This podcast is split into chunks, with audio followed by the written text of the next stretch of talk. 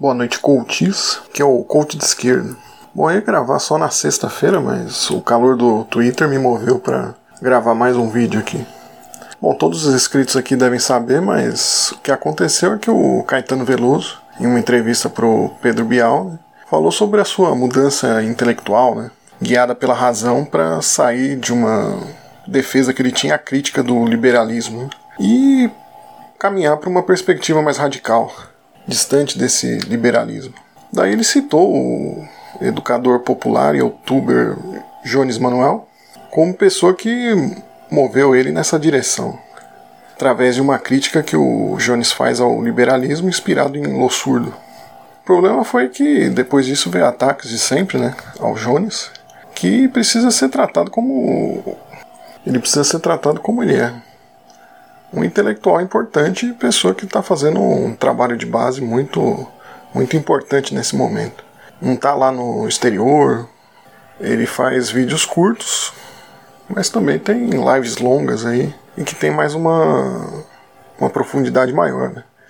Não chega a ser 6, 5 horas de live, né? mas tem duas ou três horas né, às vezes. Então não é alguém que é malandro, alguém alguém que está tentando passar a perna em qualquer coisa. Eu vejo como alguém que tem uma profundidade intelectual naquilo que faz, né?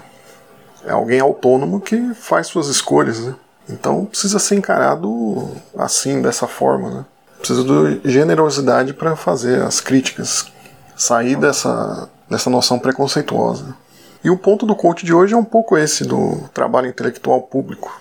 E outra coisa para justificar o título de coach Caetano Veloso é que eu preciso dizer que eu já fui um, um dos que pejorativamente usou o termo caetanar, que virava sinônimo de pós-moderno. E essa fama de pós-moderno é devido a algumas falas do Caetano que geralmente caminhavam para isso. Né? E a adesão intelectual dele ia para esse caminho mais pós-moderno, podemos dizer assim. E o ponto da celebração é, que teve nesse vídeo não, não é algo vazio, né? Quando ele lia Heidegger e outros autores, havia uma. não houve tanto tanto rebuliço, né? Mas não é uma questão de um autor preferido, não é o Lossurdo que está contra o Heidegger. Né? A questão é que tem uma, uma leitura e percepção que ele teve que foi muito boa e é importante de ser falado. É bom a gente comentar que ele não chegou nessa, nessa interpretação com o Zizek, que ele deu também, né? ele chegou ao entendimento a partir do Jones Manuel. E o que fazem com Jones? Né? Eles isolam como stalinista, né? como perigoso. Né?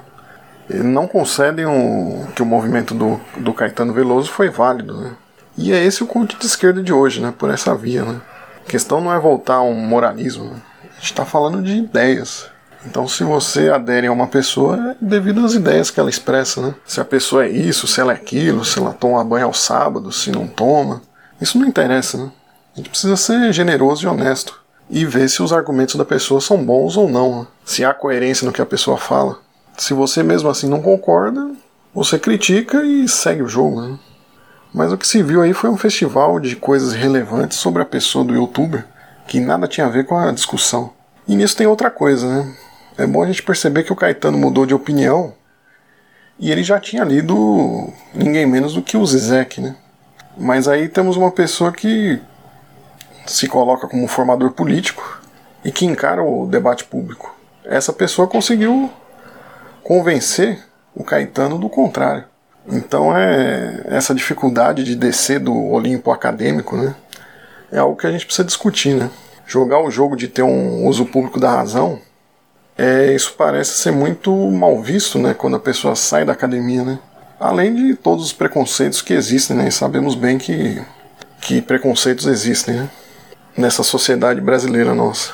Então temos uma construção do marxismo sendo feita de a partir de uma independência da academia, porque ela, a academia desistiu do debate, né?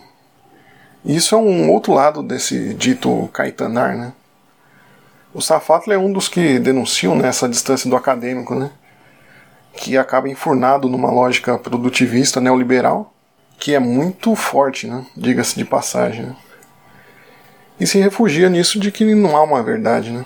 O intelectual ele teria que deixar os movimentos sociais livres. Né? Quem seria o intelectual para querer ser público? Né?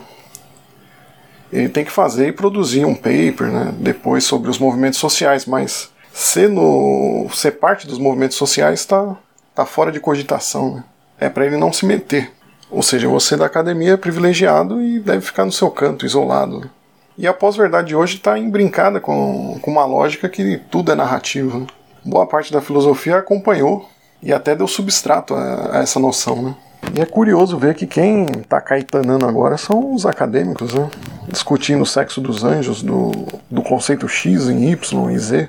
E tá na hora desse pessoal parar de ver o Jones, ou até outros como Sabrina Fernandes, como inimigos. Né? Se até o Caetano saiu de um espaço confortável, né? É preciso encarar a tarefa de um intelectual público. Sei que é difícil, né? eu não quero bater em quem já sofre tanto com um ambiente desfavorável, né? competitivo até mais que empresas, né? que é esse meio universitário acadêmico. Mas isso é questão de assumir uma responsabilidade, ou não vai ter mais nada nesse país. Né? Bom, o coach hoje foi esse. Se inscreva no canal, curte, liga aí os sinos. Muito obrigado para quem assistiu e até o próximo coach.